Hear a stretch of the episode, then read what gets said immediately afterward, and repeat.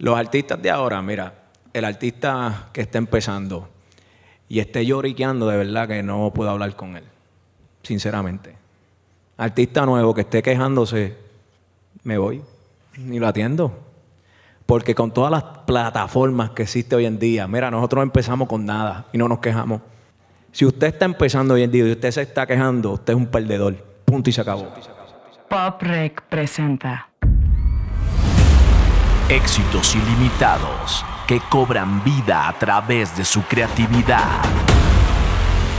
Por su lucha, convicción y el deseo de cambiar la historia. Una personalidad que marca un antes y un después en la historia de la música. Convirtiéndose en un movimiento que conecta con las masas.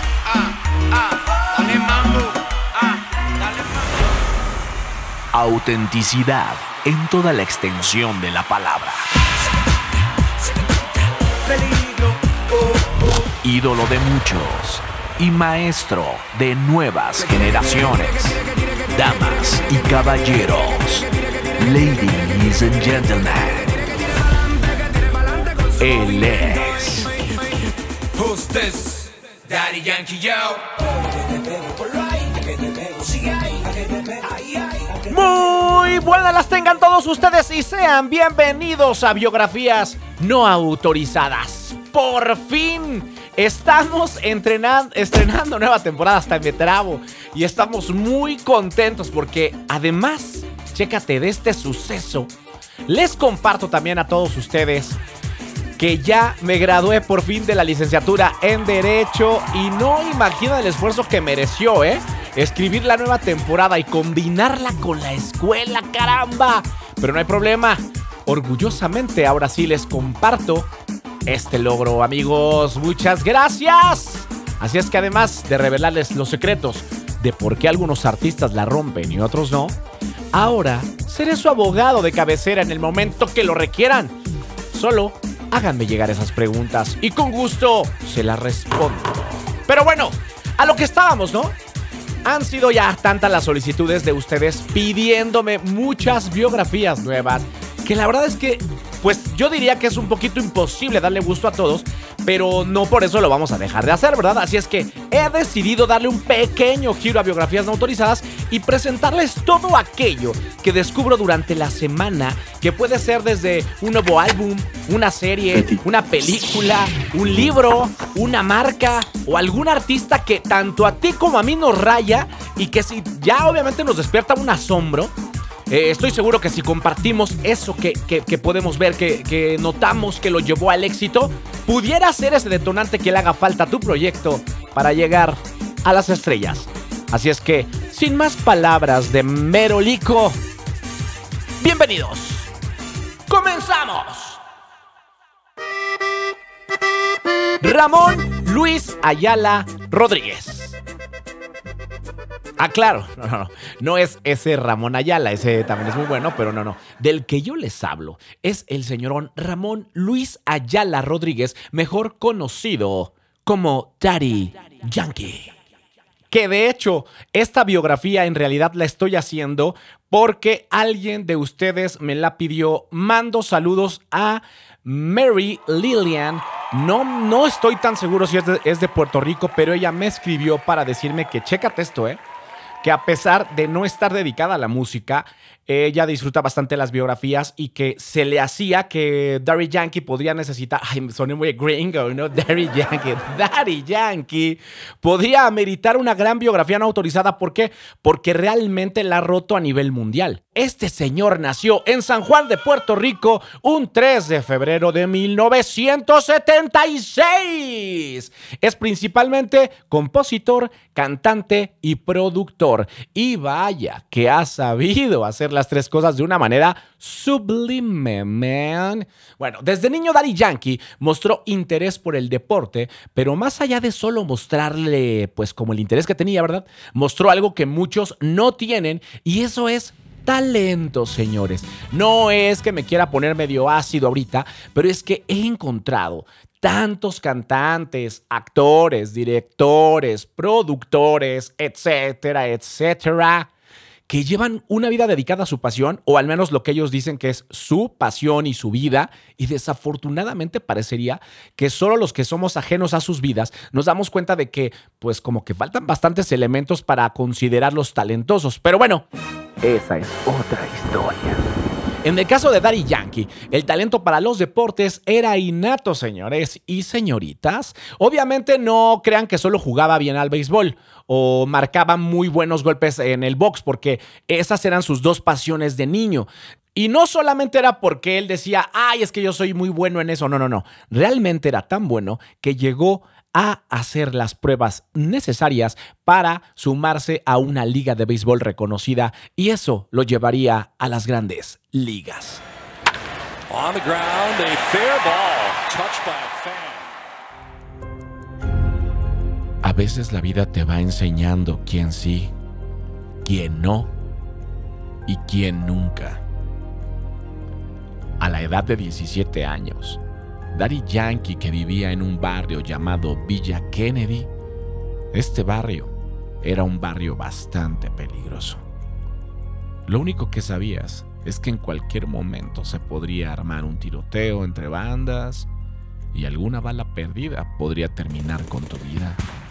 Daddy Yankee fue víctima de esa bala perdida salida de una K-47 que impactó directamente con su pierna. Su instinto de supervivencia lo llevó a meterse debajo de un auto para evitar ser alcanzado por otro proyectil, y así fue como vivió para contarlo. El devastador accidente lo inmovilizó por un periodo de un año, así que la opción de ser un jugador de las grandes ligas se había esfumado. El box tampoco sería una opción. Ahora, ¿qué hacer? Dicen que cuando la mala fortuna te alcanza, trae compañía. Y así sucedió. En ese preciso momento, sin más ilusiones, sin posibilidades económicas, ni ganas de hacer las cosas, Daddy Yankee recibiría otra noticia que cambiaría su vida para siempre. Se convertiría en padre. Ahora sí, parecía que la vida lo subía al cuadrilátero para enseñarle varias lecciones.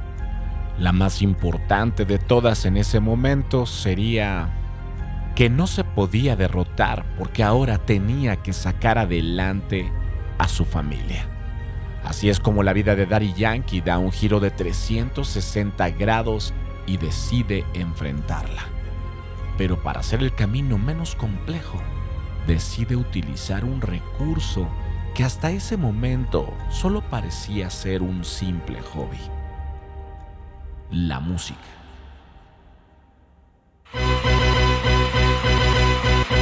Puerto Rico. Chile. Saliendo del caserío. Cuando no había redes sociales, video, nada. Esto fue lo que rompió para el mundo.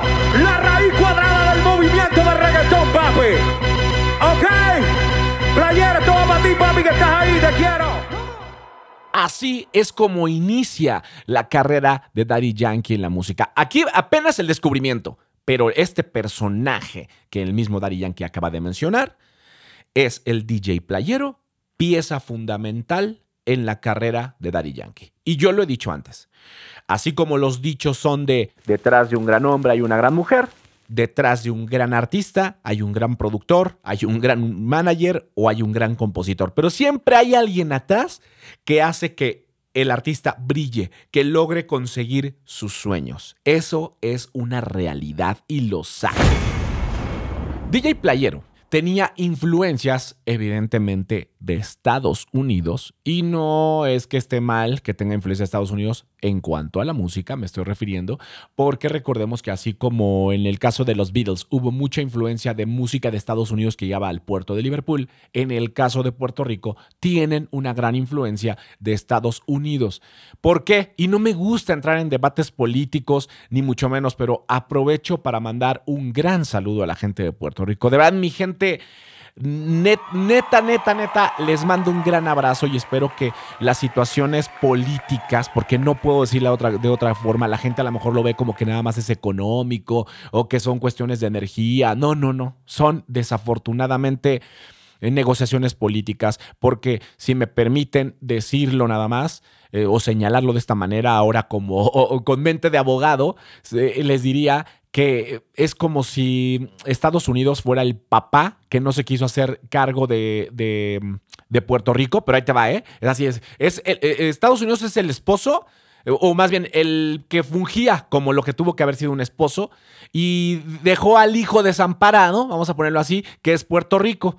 Pero no le manda ni pensión alimenticia, ¿no? Pero eso sí, le dice, no puede salir a jugar, eh, no puede ir a no sé dónde, no me lo inscribas allá porque se va a lastimar. Ah, o sea, ahora resulta que puede decidir sobre el señor. El señor puede decidir sobre su hijo cuando ni siquiera le ha dado su apellido, ¿no? Y eso es lo que veo que está pasando en Puerto Rico.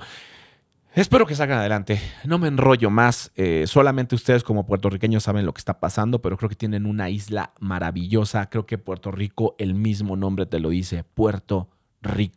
Y creo que tenemos, en, en- en Latinoamérica tenemos mejores cosas de las que tienen en Estados Unidos y tenemos desafortunadamente gente que maneja, maneja para su conveniencia a nuestros países y por las negociaciones políticas que tienen, nosotros estamos en otra situación. Pero bueno, no me desvío más, así que continuamos. Isla del Caribe. Yo sé de sus lindas trigueñas, DJ Playero. Ahora sí. DJ Playero es una pieza fundamental porque, no porque nada, porque era su amigo ni nada de eso, no. Lo es porque DJ Playero seguramente ya tenía por ahí sus tornamesas y obviamente bastantes vinilos que le ayudaban a empezar a entender ese género que es el hip hop. Eh, aproximadamente fue como de finales de los 80s. Con esto él ya podía experimentar con distintos beats, distintos ritmos, ¿no? Incluso distintos tempos, porque recordemos que de repente ciertas, ciertas consolas ya te permiten estas tornamesas cambiar hasta la velocidad. Entonces, imagínate, súmale a esto que Daddy Yankee era creativísimo eh, haciendo freestyle. O sea, todo esta, este, ¿cómo llamarlo? Como rap libre, lo empieza a hacer, ¿no? Es improvisación en realidad, pero ya en español. Recordemos que en el hip hop y lo que consumía, no solamente Puerto Rico, muchas partes que, que tenían esta influencia de Estados Unidos, tenían el hip hop en inglés. Y de repente ellos empiezan ya a hacerlo en su idioma, o sea, en español. Eso genera un nuevo sonido y un nuevo crew, porque va a haber gente que pues obviamente nunca ha escuchado eso, o a lo mejor como nada más lo había escuchado en inglés, ya le llama la atención decir, wow, por fin entiendo qué están diciendo estos brothers. Y por más que Daddy Yankee fuera rapidísimo, pues llega un punto en el que le empiezas a entender qué está diciendo. De hecho, a mí me da un poquito de risa esos inicios de Daddy Yankee, porque si tú escuchas su color de voz, está como muy influenciado al Daddy Yankee que escuchamos ahora, que ya es más él, ¿no? Obviamente ya es su voz, ya cuántos años en esta carrera, pero originalmente tiene como mucha influencia. No solamente él, hay gente como Vico C y otros eh, artistas de ese momento que tienen ese colorcito agudo, eh, como el de Quisiera volver a verte, volver a quererte, volver a tener cerca de mi. Te lo juro, ese color lo vas a escuchar con todos. Y ya después van evolucionando, como te digo, y va cambiando. Pero ¿qué, qué pasa con esto? Hace que se abra un nuevo panorama, tanto para la gente como Daddy Yankee que está improvisando, como para los DJs que están cada vez mezclando más ritmos, como también para la gente joven que empieza a conectarse porque ese movimiento, sí, sí, ese movimiento los hace, imagínate una fiesta de esas. No, no, no, no, no. Ahí te encargo el destrampe. Y mi abuelita diría: Sodoma y Gomorra, hijo, ahí no puedes ir, es el pecado. Chécate nada más cómo sonaba Daddy Yankee en esa época. Y dice, donde mi no, no venga, si quieres de mi perdona ahora. Y toda la gente me entiende cuando yo le canto al mi. No le doy la tregua al enemigo. No, no, no, me encanta porque aparte si vieras la imagen de Daddy Yankee en esta época, con bigote, tienes que buscarlo. Búscate ahí cositas de, con playero de Daddy Yankee en sus inicios y te vas a dar cuenta de esto. Ahora, El sonido no me vas a negar, ¿no? Eh, el tipo de letras no, vas a- no me lo vas a negar. El beat todo el tiempo como manteniéndose de una forma. A mí me embarca un poco como que DJ Playero no era eh, músico como tal. Sabía mezclar, sabía, le jugaba la, a la tornamesa, pero no era músico. O es eso, o Daddy Yankee, por más que quería, no tenía oído para afinarse. Porque el bajo va por un lado y, el tono va por otro. El tiempo sí va perfecto, pero, el- pero la música, o sea, la melodía, no. Ahora, ¿qué más hacía después de eso? Escúchate este latigazo, papi. Dame un latigazo, ella se está buscando el fuetazo. Dígala, coge un latigazo. En la pista te a y. Explícame tú qué tal con esto. Obviamente la gente de Puerto Rico seguramente entiende todo este movimiento, sobre todo los que crecieron en esa época, porque era la rola con la que ibas a la party. Era esa rola con la de órale, castígala, papi. No, o sea, dale, mamá. Báilale, perréale. Ese era, eso era lo que estaba pasando. Y eso es un movimiento. Mucha gente se termina haciendo ¿cómo llamarlo? Como que persinados. Acá en México se le dice como a la gente persinada, como esa gente que, ay, no, ¿cómo crees? ¿Qué van a decir? ¿Qué va a decir tu tía de que bailes el perreo? ¿Qué va a decir tu, tu padrino de que estés rapeando, hijo? ¿Cómo crees? ¿Me entiendes? Eso pasaba, o pasaba en Latinoamérica, pero allá... En, en Puerto Rico estaba pasando algo que se empezaba a destapar. No solo en Puerto Rico, también cabe señalar Panamá, eh, República Dominicana, etcétera, etcétera. Pero obviamente después de hacer muy buen trabajo, de salir tú solito a mover tu música, de decir que si te dejan este, cantar en la fiesta de la tía Coquis, que ya se me olvidado la tía Coquis, cabrón, quiero hacer unas playeras de la tía Coquis. En algún momento las vamos a hacer para regalárselas a todos los que escuchan este podcast. Y bueno, ahí en la fiesta de la tía Coquis de, oye tía, que déjanos echar un rap, ¿no? Que voy a traer a mi amigo el DJ, este playero, y nos vamos a echar unas rolitas y no sé qué. Bueno, ya después de todo este tiempo, de, de- de- ahora sí como dice, ¿no? Después de besar muchos sapos, algo tenía que pasar para que llegara el príncipe. Y por fin, en el año 2004, Daddy Yankee obtendría su primer home run con la canción La Gasolina. Súmale mambo pa' que mi gata prenda los motores. Súmale mambo pa' que mi gata prenda los motores. Súmale mambo pa' que mi gata prenda los motores. Que se preparen que lo que viene es pa' que le den. Y stop. Así llegamos directamente hasta el concepto musical que ya he venido desmenuzándolo poquito a poquito. Pero bueno, vamos a abarcarlo como tiene que ser. Pues como escuchaste ahorita la gasolina y dime tu cimiento, es sin lugar a dudas el antes y el después de Daddy Yankee. Pero no solamente de Daddy Yankee. Obviamente esto fue la consolidación de un nuevo género que nadie sabía que se haría viral. Y chécate esto, ¿eh? No había redes sociales. Pero bueno, ¿de dónde surge este concepto musical? Mira, el reggaetón, como ya te lo vengo explicando desde lo del hip hop, viene precisamente de eso, de fusión de otros géneros. Pero la más actual, que es la que de la que te hablaba yo más bien, no, no la más actual, sino como la principal, surge de ahí del hip hop de finales de los 70s. Ahora, te voy a mostrar un poco de la música de los 70s para que no me vayas a decir a mí que yo estoy inventando y veas aquí. No, va, no te voy a poner una y va a sonar a reggaetón, no. Obviamente es la fusión. Escucha estos beats. Oh yeah, shit, y'all. A freak, freak, y'all. A funky beat, y'all. And then you rock and roll, and then you roll and rock, and then you Qué rock buena to the beat. rola Just y don't want you qué to stop, buen 'cause I'm the S to the B, double O and Y.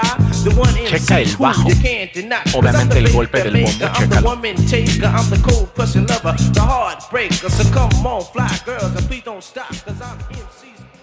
Este sería el primer ingrediente que yo metería a la, a la licuadora para obtener al final el reggaetón. Pero obviamente, yo te dije que es una mezcla de varios géneros, ¿no? Ahora vamos a meterle como segundo ingrediente un toquecito de dancehall y veamos qué pasaría. No way, your face no fade away, fade away, fade away. Your shape no fade away, fade away. Bueno, en primer punto, esta canción es una rola de 1988 de un grupo que se llamaba Enya. Pero ve cómo agarraron el, gru- el groove y lupearon todo eso y mira, ahora. entra el famoso beat. Cosa interesante. Trae el beat como lo que escuchaste en la rola anterior de hip hop, pero ahora hay un acento de tarola. Esa tarola que cambia todo el sentido de lo que hacía solito el hip hop. Este sería el segundo ingrediente. ¿Qué seguiría? Definitivamente no podemos olvidar que la fusión de Latinoamérica, comenzando obviamente por Panamá, que te lo comentaba hace ratito, que ya mezclaba el reggae con letras en español y obviamente también ya había armonías, ¿eh? ellos ya le habían puesto armonías. Esto le dio ese sonido y también le dio la estructura. Si te das cuenta, ya vas a escuchar eh, lo que es definido las estrofas, o sea, los versos, y luego ya hay un coro repetitivo. Mira, por ejemplo, chécate esta canción de 1985, La niña de los ojos café. Checa esto. Es la chica de los ojos café. Y es mi chica de los ojos café. Y es la chica de los ojos café. Chécate ese Y coro repetitivo. Mami, tú eres muy Versos. hermosa. No te cambia por la dama Ya no es como rápido, rápido el rap. Tú eres original, te ves mejor que la famosa cristal. Y es la chica de los ojos café. Y ahí de nuevo el coro, pero analiza la tarola. es la chica de los ojos café. Ya empieza a ver ese Y es mi acento. chica de los ojos café. Mami, te lo juro, te que es súper ya emblemático. Y si un reggaetón no tiene ese beat, no te suena como a reggaetón, ¿no? Y ahora sí, vámonos con el cierre de estas fusiones. Yo no podría irme sin mencionar al señor El General y la canción Te ves buena. Mami, quiero que sepas que tú te ves buena. Y no he visto ninguna mujer verse más buena que tú en mi vida entera. So quiero que cojas esto. Ey. Una libra de cadera no es cadera. Dos libras de cadera no es cadera. Tres libras de cadera no es cadera. Tú la tienes toda, por eso te Wow. ves buena. Digo corazón que tú te ves bien buena. Sin que yo te Digo, diga nada. que tú te ves bien buena. La Bien, letra. bien buena, tú te ves bien buena. Bien, bien buena, tú te ves bien buena. Ya empiezan a hacer letras pues sexuales, en pocas palabras sexuales. Época 1991. Y mira lo que estaba diciendo el general, es como nuestro Osuna de ahora, ¿no? El general es el Osuna del noventa y tantos. Wow, ve todo lo que dice la letra. Ya no dice, ay, la chica de los ojos cafés, o tú me gustas, ay, te quiero. Nada de eso. Ya empieza a ser completamente letras sugestivas. Y es evidente, ya estábamos en los noventas, ya había evolucionado el ritmo, eh, la estructura, instrumentación y letras. Y bueno, para que no me digas bocón por lo que estoy diciendo, porque no me gustaría que lo hicieras, déjame mostrarte lo que me contestó Daddy Yankee en una entrevista que le hice en mi mente y que le preguntaba sobre de dónde viene el reggaetón, a qué se lo atribuye, a qué géneros, y mira lo que me contestó. Hubo como, como una turbulencia musical todo el tiempo en mi hogar, pues mi papá es bien latino, eh, el bolero, eh, la salsa también, música de banda, orquesta. De parte de mi mamá, pues era más lo americano. Michael Jackson, Phil Collins, este, Lionel Richie, eh, las bandas en ocasiones de rock como Bon Jovi, Striper. Escuchaba muchas cosas. Todas esas personas pues influyen. y al uno ser del Caribe, pues también está la cultura jamaiquina. Claro, Que el reggae jamaiquino, pues, trajo una influencia igual de impactante que el rap a, a mi vida. Y ahí, pues, es que empiezo a darle forma a lo que es el movimiento latino urbano, en una de sus ramas, que es el reggaetón. Yo escuchando música latina que viene del viejo mío, la música del rap americana y el reggae de Jamaica. Y también la influencia de, de- de Panamá. Ahora sí, a partir del 2004, la vida de Daddy Yankee cambiaba completamente. Ya no era el muchachito aquel que soñaba con ser solamente beisbolista o boxeador, eh, que no sabía cómo reaccionar a la noticia de ser padre. Imagínate ahora los premios que empezaban a llegarle, el dinero, los contactos, la influencia. Ya esto se volvió realmente su carrera profesional. Él ya empezó a vivir de la música. Yo lo representaría así. Eh, la gasolina fue meramente como el cadenero del antro que te dice tú sí, tú no, y a ver quién entra al antro, ¿no? Aquí le abren la cadena a Daddy Yankee, pero atrás de él vienen todos sus amigos que son igual de carismáticos y todo, por así decirlo, es una analogía. Y empiezan a desfilar canciones sencillo tras sencillo, y entonces Daddy Yankee ya no solo era local, ya era internacional. ¿Qué te parece si recordamos esas canciones de secundaria o prepa que bailabas con tus amigas y sonaba? Lo que pasó, pasó entre tú y yo. Lo que pasó, pasó. Te apuesto que hiciste varias poses con esta rola.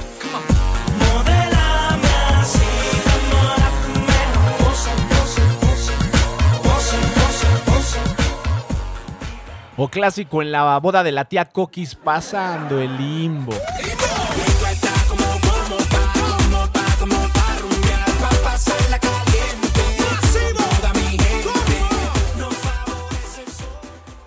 ¿O qué tal meneando todo el booty en el antro con esta rolita?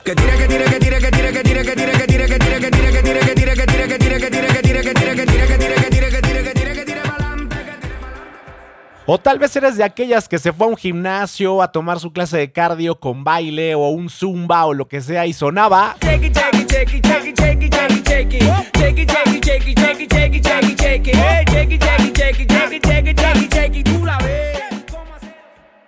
Si bailaste o no alguna de estas rolitas que acabas de escuchar, o quizá otra de Daddy Yankee, muy bien por ti. Pero realmente lo importante es saber que estas rolas seas o no fan de Daddy Yankee, las conoces. ¿Sabes? O sea, a lo mejor esa tu tía que se fue al Zumba en la pandemia, bailó varias veces de estas rolas, estuvo moviendo ahí el butt, el booty, y no sabía que es Daddy Yankee. Bueno, señora, él es Daddy Yankee, se lo presento. Pero lo realmente importante es entender que Daddy Yankee cambió la historia de la música. Incluso te voy a decir la industria, cómo se comportaba la industria antes de Daddy Yankee y bueno, ya después la ola de música urbana y cómo se comporta ahora. Daddy Yankee tenía que salir a vender sus cassettes. Le tocó esa transición del cassette al CD. Salir a la playa a vender los cassettes a la gente y decirle, brother, eh, cómprame por favor un cassette. Es que mira, no sabes, mis rolas son muy buenas. Y si se lo regalas a tu novia, te va a querer mucho, ¿sabes? Utilizar lo que sea como táctica de venta lo hizo ser un buen vendedor. Eso hizo que la gente, al comprar esa música, le creyera la historia. Luego fueran a lo mejor a una fiesta a verlo. Luego él empezó a ver cómo hacían sus videoclips. Ah, pues se juntó con un amigo que también hacía videoclips. Dijo, órale, vamos a entrarle, no importa, hay que hacerlo. Y luego también tenían que quizá hacer unos pósters o lo que sea para firmar un autógrafo por ahí cuando fueran una presentación.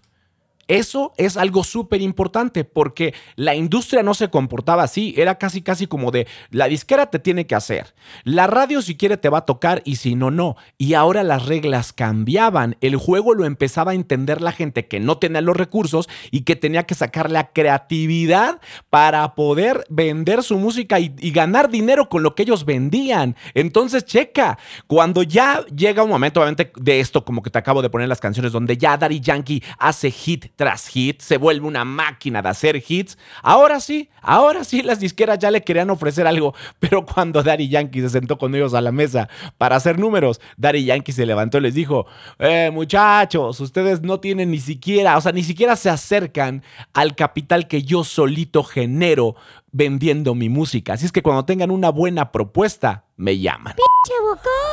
Ah, otra vez me van a decir bocón. Quieren escuchar lo que me dijo Daddy Yankee en la entrevista, ¿verdad? Escuchen esto. gracias a Dios, pues como yo no tuve, a mí me ayudó muchísimo el, el no tener oportunidades al principio de mi carrera, sino que yo las tuve que crear. Claro, Eh, No tuve una disquera, no tuve la radio que me tocara, no tenía alguien que me hiciera un video, ni salir en revista, todas eran puertas cerradas. O yo dije, pues, no tengo oportunidades, pues voy a crear mis oportunidades. Y me vi obligado a, a ser un empresario porque no tenía, yo lo distribuía, lo creaba, iba a las tiendas, yo mismo decía, COD, que, pues, Cash. que era así mismo cash. Tenía 50 mil copias, las mandé a hacer, dámelo cash, sigue caminando y me, yo mismo me busqué el billete. ¿Entiendes? De esa manera. Entonces, ¿qué pasa? Cuando ya llega un momento que explota el movimiento, que yo mismo estoy vendiendo los discos y haciendo todo, cuando van la- la- los sellos disqueros que se quieren sentar conmigo a, a negociar, yo le dije, lo que tú me estás ofreciendo son centavos. Porque yo con menos copias que hago, hago más dinero. No tienen nada que ofrecerme en estos momentos. Hasta que ya les hablé con hechos reales y las ofertas llegaron. Y stop. Y con esas ofertas que le llegaron a Daddy Yankee, a nosotros nos llega el concepto social. Así es, damas y caballeros del jurado. Hoy les quiero presentar qué es el concepto social. Obviamente, tranquilos, tranquilos. Recuerden, los que ya lo saben, si quieren adelántele tantito, en lo que lo explico. Y los que no lo saben, bienvenidos, rápidamente lo voy a explicar. El concepto social es todo aquello que está en el entorno de, en este caso, de una sociedad. Por eso es el social. Pero ahora lo voy a llevar, lo voy a trasladar hacia la música, en el que a fuerza para poder seguir a un artista, a ti como espectador, tiene de alguna manera que conectarte. Ya sea, te voy a explicar, ya sea a lo mejor es como muy ambiguo, ¿no? Pero te tiene que conectar a lo mejor porque su discurso, lo que dicen sus letras, tiene que ver con lo que tú en ese momento estás sintiendo. Vamos a ponerlo así. Supongamos que tú estás súper triste y resulta que el artista al que tú escuchas justamente tiene letras que tal parece que te las compuso a ti, ¿no? Y entonces tú te conectas con él y empiezas a escucharlo porque dices, es que él canta canciones que a mí en mi tristeza me caen requete bien. O todo lo contrario, a lo mejor es un brother o una chica que canta canciones súper prendidas y resulta que tú te gusta mucho la fiesta, te gusta pasártela muy bien y justo cuando escuchas su música de esta chica, te conectas y te sientes en la fiesta y ya no quieres trabajar y es vámonos ya directo a lo que sigue, te pone de buenas el día. Por eso decides escuchar su música. Pero también pudiera ser que deseas escuchar su música porque, mm, no sé, tiene tu edad, por ejemplo. Eh, te gusta, a lo mejor lo que ves te gusta y tratas a lo mejor de imitar esa imagen. eh, o a lo mejor tú quisieras verte como esa persona, por eso es que la sigues. Entonces, todo aquello que esté en un proyecto que tú no te has puesto a pensar en este momento, que te ha influenciado, quizá te ha influenciado socialmente, solamente que no lo sabías. Creíste que nada más te gustaba su música o sus canciones o su forma de vestir. No.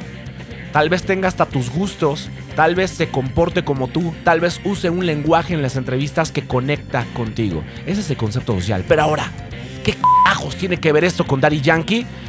¿Qué te parece si para que no me digas bocón al rato, dejamos que Daddy Yankee nos lo explique? Claro, mira, hay, hay, mucho- hay muchos puntos de vista de, de- de ver nuestro género. Nuestro género, número uno, es un género real. Eh, como yo le explico a las personas, cuando tú vas a una discoteca, tú no vas a una iglesia. Eh, tú vas a bailar, a pasarla bien. Y en ocasiones suceden cosas que bajan más allá de bailar y pasarla bien. Muchas cosas. Eh, entonces, uno tiene que cantar de esas cosas reales. Y hay otros jóvenes que sí eh, promueven la violencia porque vienen de un ambiente violento. Vienen de un ambiente que ha sido esa su realidad. ¿Qué pasa? Que si entendemos el por qué lo cantan, muchos de estos jóvenes son producto de un sistema. De un sistema que no les ha dado las oportunidades de expresarse de otra manera Exacto. si ellos hubieran conocido otra vida, quizás se hubieran expresado diferente. Y así como está ese joven cantando de esa realidad que quizás es violenta, hay millones de jóvenes que son igualmente producto de ese sistema que se van a identificar con eso que ellos están cantando. Quizás es negativo, pero no deja de ser real. Y quizás si, tú, si esas personas entendieran mucho más, eh, inclusive hasta el gobierno, si entendiera mucho más el movimiento, pudiera hacer hasta ajustes dentro de esos sitios donde hay tanta necesidad, para que esos jóvenes no se expresen quizás de esa manera. ¡Wow! Este señor es un genio. No sé cómo vas, amiga, escuchando el podcast, brother. ¿Cómo vamos? ¿Cómo va, señora? ¿Cómo vas, amiguito? Yo creo que mucho que aprender de Daddy Yankee, ¿no? Eh, ahora, ahora comprendo que esta chica que me escribió tenía mucha razón de, hablar de Daddy Yankee. Habrá gente que no lo considerara genio o que había abierto una puerta tan grande para las nuevas generaciones. Pero mira, ahora para explicarte cómo da otro giro la vida de Daddy Yankee y lo coloca en una posición todavía más arriba de la que ya estaba, voy a poner a prueba esta máquina que llevo construyendo varios meses, pero necesito que te pongas tus audífonos. Voy a meterme en tu cerebro aunque no lo creas. Te doy cinco segundos para ir por tus audífonos. Venga.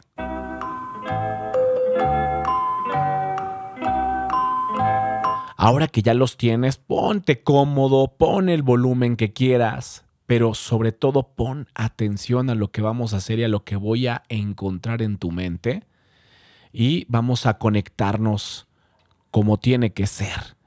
Vamos a ver qué pasó en el año 2017 con Daddy Yankee. ¿Listo?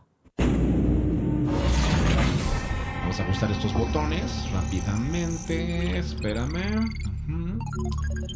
Listo. Ok, colocándonos. Iniciando transición. Vamos a programarlo aquí. Vamos a entrar por tu oído. Y me voy a ir directo a tu cerebro. A tu zona de los recuerdos. Ahora sí. ¿Todo listo? Vámonos en 5, 4, 3, 2.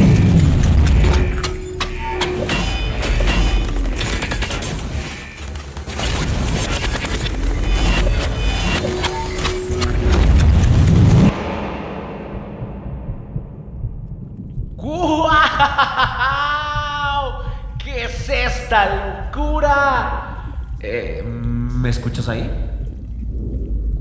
A ver de este lado. Uy, ¿qué es esto que se ve como gelatinoso?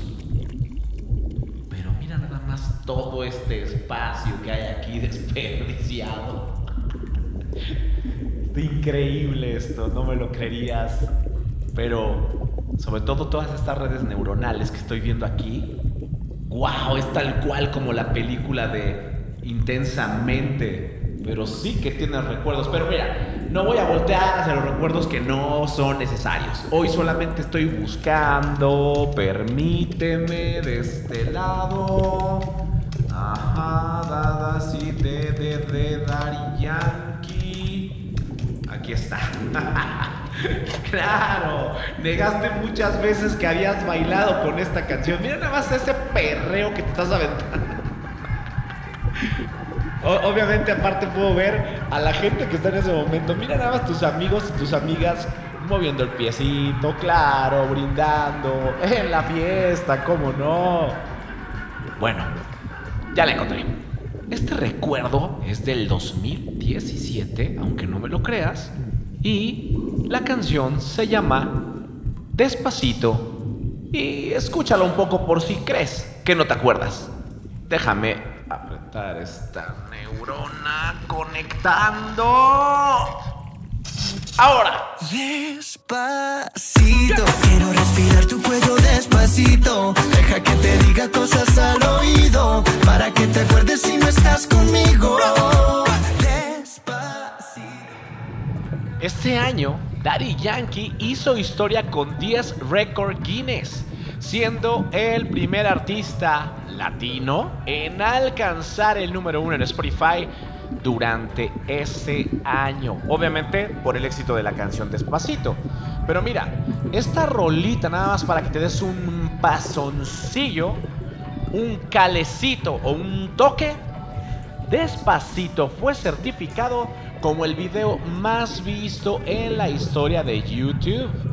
Actualmente, la última vez que la revisé, tenía 7 trillones 546 mil 798 millones 490 mil vistas. O sea, es algo que Tú dime quién más, quién más tiene este número de reproducciones. Mira, ni siquiera sé si Michael Jackson tiene este número de reproducciones, pero Daddy Yankee con Luis Fonsi tienen este número de reproducciones.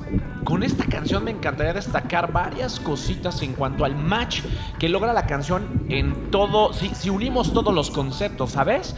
Pero no lo quiero decir como desde el punto que se me hace súper banal decir que, ay, se hizo un estudio en Harvard que revelaba que la canción ti- tiene cierto número de estrofas y luego es tan cuadrada que además repite las palabras E al final y luego la tonalidad. No, ah, para mí eso es basura, eso no sirve, eso no se puede comprobar, si no todo el mundo podría hacer éxitos. Pero eso se dijo en ese momento, ¿eh?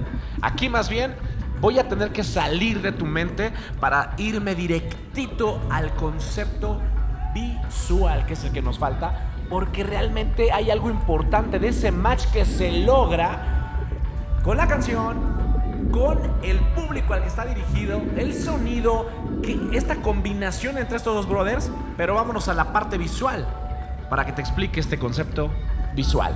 Así es que preparamos la salida en 5, 4, 3, 2.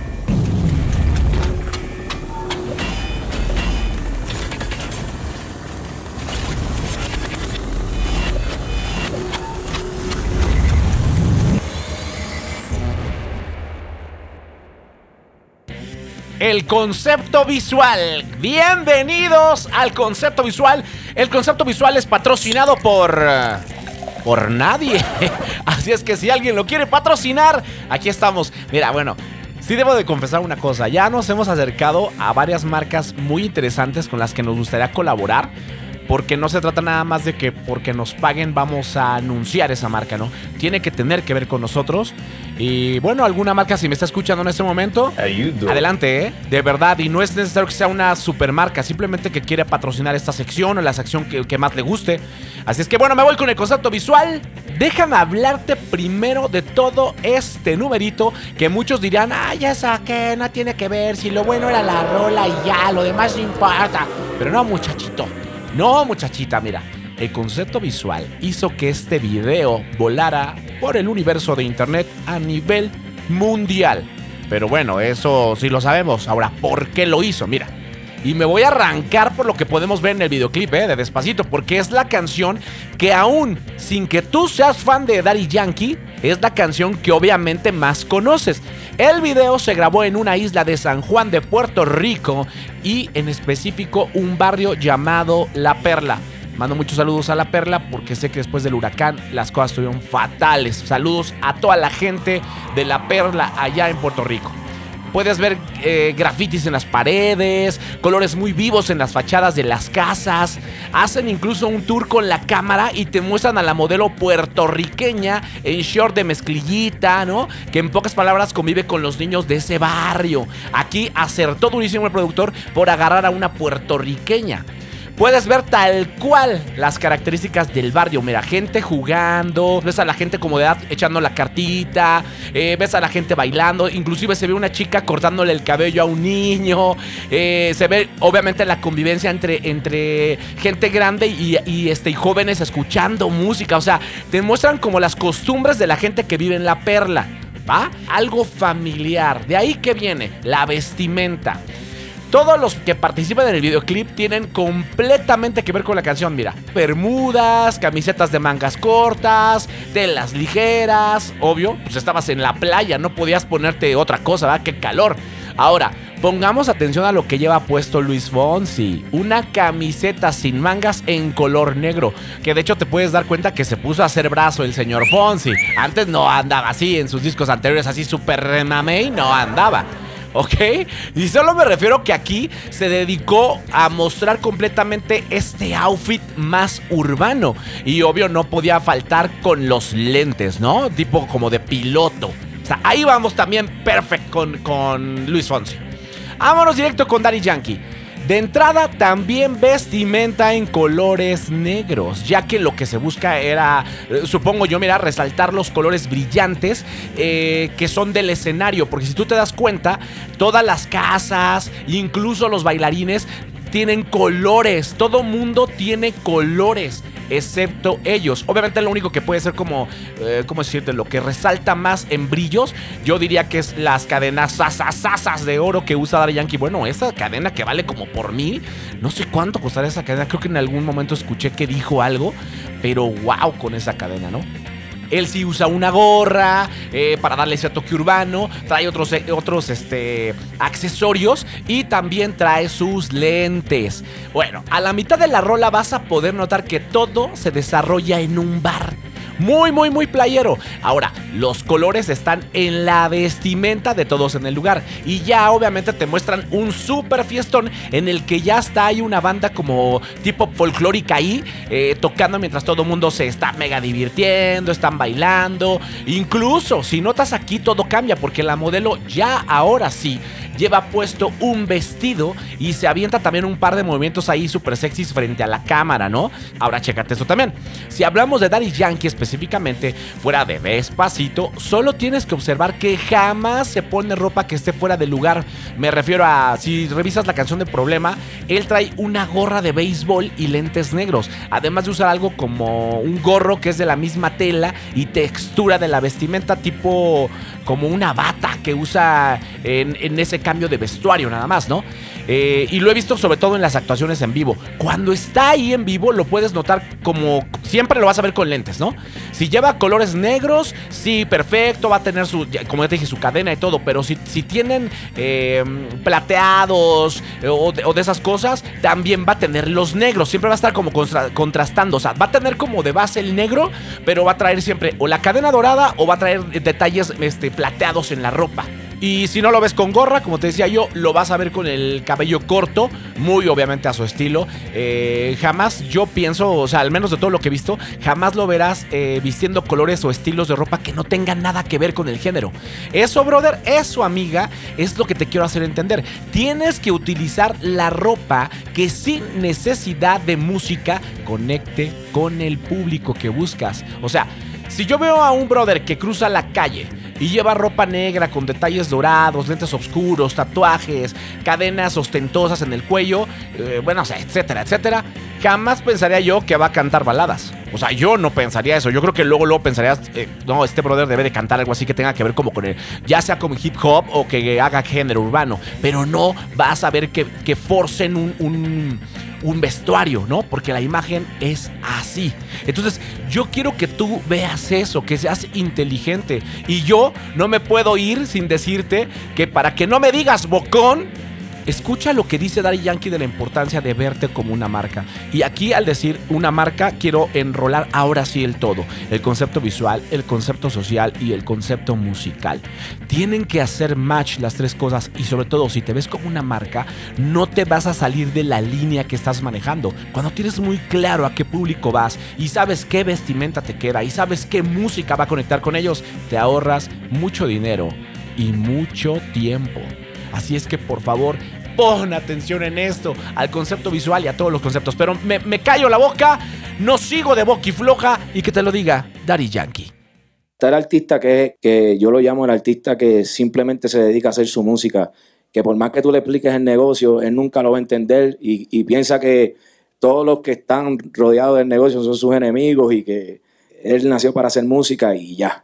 Está ese tipo de artista, pero está el tipo de artista que si tú logras ver más allá y te puedes visualizar como una marca, pues puedes entender mucho mejor lo que representa el mundo actual de, la música. Y no hay mejor persona que sepa mercadear tu arte que tú mismo.